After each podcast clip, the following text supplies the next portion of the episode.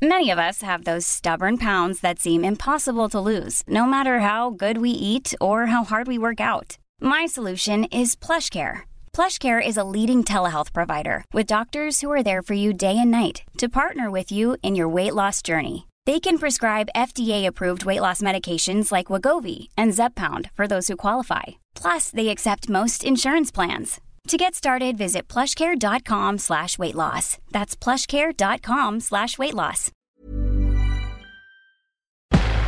Entrevista.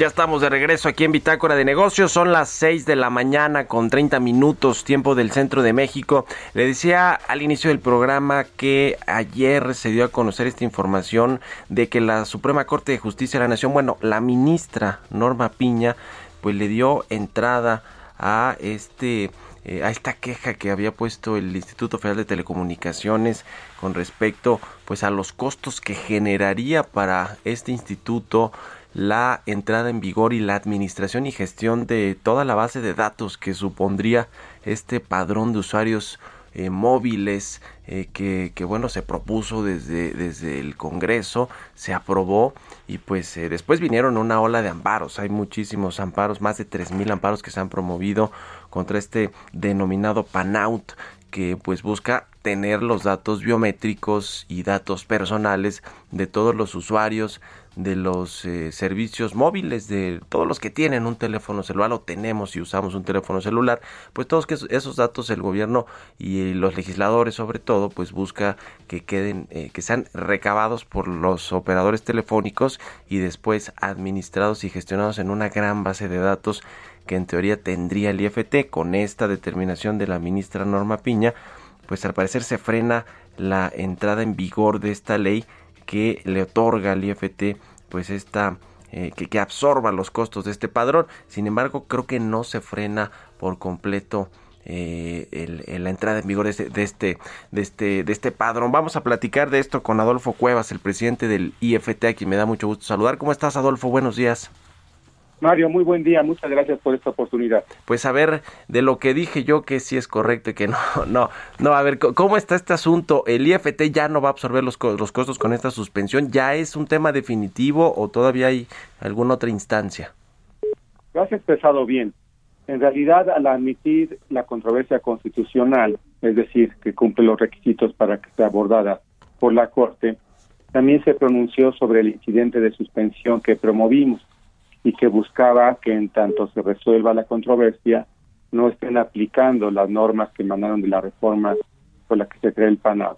Y afortunadamente para el IFT y yo diría para los usuarios del país, el incidente de suspensión fue ah, resuelto positivamente de manera parcial, pero en una parte fundamental que permite la inaplicabilidad de momento, puesto que la suspensión no prejuzga sobre el fondo, y habrá una resolución que dictará ya si las normas son o no constitucionales, pero permite que de momento no aplique. ¿Por qué?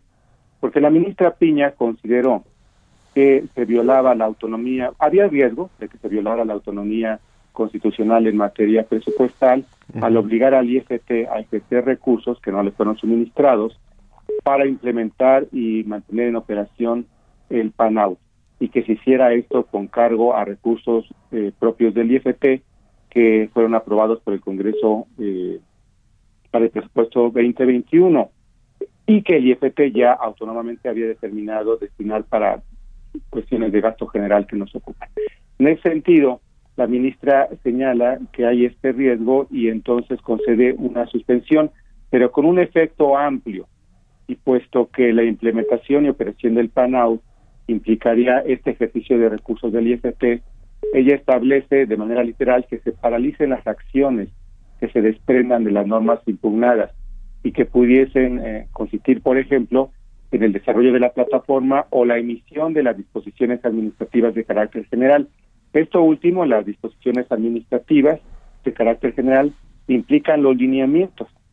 Entonces, ahorita no podemos emitir los lineamientos, está en suspensión eso, y esto trae como consecuencia que tampoco pueda haber la recabación de datos biométricos, la inscripción de, la obligación de escribir los números móviles en el registro por parte de los usuarios, pero tampoco Mario, y esto es muy importante, podrá aplicar eh, la medida que se señalaba en la reforma, que era suspender las líneas que no cumplieran con tal registro. Entonces los efectos son amplios y en ese sentido vemos eh, con satisfacción la sensibilidad y comprensión que tuvo la ministra Piña Debo decir sin prejuzgar sobre el fondo, ni ella ni evidentemente la Corte, y eso pues se resolverá ya cuando se dicte sentencia sobre la controversia. Sobre esta controversia que, como tú dices, de alguna manera invadía la, eh, pues las jurisdicciones eh, o lo, digamos eh, las eh, acciones que emite el IFT como regulador de todo el sector de telecomunicaciones, sobre todo por el asunto del presupuesto, ¿no? Ustedes decían que por lo menos se requerían 700 millones de pesos adicionales de presupuesto, si no mal recuerdo, ahora me, me dices Adolfo, para poder gestionar toda esta inmensa base de datos que se generaría a partir de, de el, eh, del padrón eh, que como tú dices está en veremos todavía lo que lo que se va a dictaminar ya finalmente por parte de la corte si eh, va o no y, mientras tanto pues estos amparos que también ya se promovieron digamos sí siguen, digamos, eh, eh, con, con, con, claramente, eh, pues, ayudando, pues, a estas personas que no quieren entregar los datos biométricos, pero además de todo, ya la determinación de la ministra Norma Piña frena que se soliciten, es decir, cuando queramos comprar un teléfono móvil con una línea o cambiar la, la que tenemos, no, por lo menos ahora, tenemos que entregar nuestros datos personales y biométricos, ¿verdad, Adolfo? Así es, esto es fundamental efectivamente implica esta suspensión que por ahora no haya la obligación ni de registrar las líneas, ni de entregar los datos biométricos y tampoco estar expuestos a la sanción de que se suspenda el servicio por no hacerlo. Y esto tiene que ver ciertamente con la determinación de la ministra Piña relacionada con la materia presupuestal. Ella valoró que había una estructura ya, que autónomamente se había, de presupuesto que se había dado autónomamente el IFT y que estribaba pues en destinar los recursos recibidos del Congreso a ciertos fines institucionales. En ese sentido, señalaba la ministra que la orden de utilizar recursos propios para eh, mantener o poner en operación el, el PANAUS implicaba distraer esos recursos que ya el IFT había asignado autónomamente a un fin diverso. Y puesto que son cuantiosos y del orden de cientos de millones de pesos, hicimos un estimado que superaba los 800 millones de pesos, evidentemente no teníamos recursos. Y ella consideró que entonces había una probable afectación a instituciones fundamentales del orden jurídico nacional, como son las instituciones autónomas, y por eso concede la suspensión. Y esto tiene afortunadamente un efecto general hacia los usuarios de servicios de telecomunicaciones, que somos tú y yo y todos quienes están escuchando. Tiene ese efecto general distinto de los amparos que han venido beneficiando pues a los individuos, a las personas que los promovieron.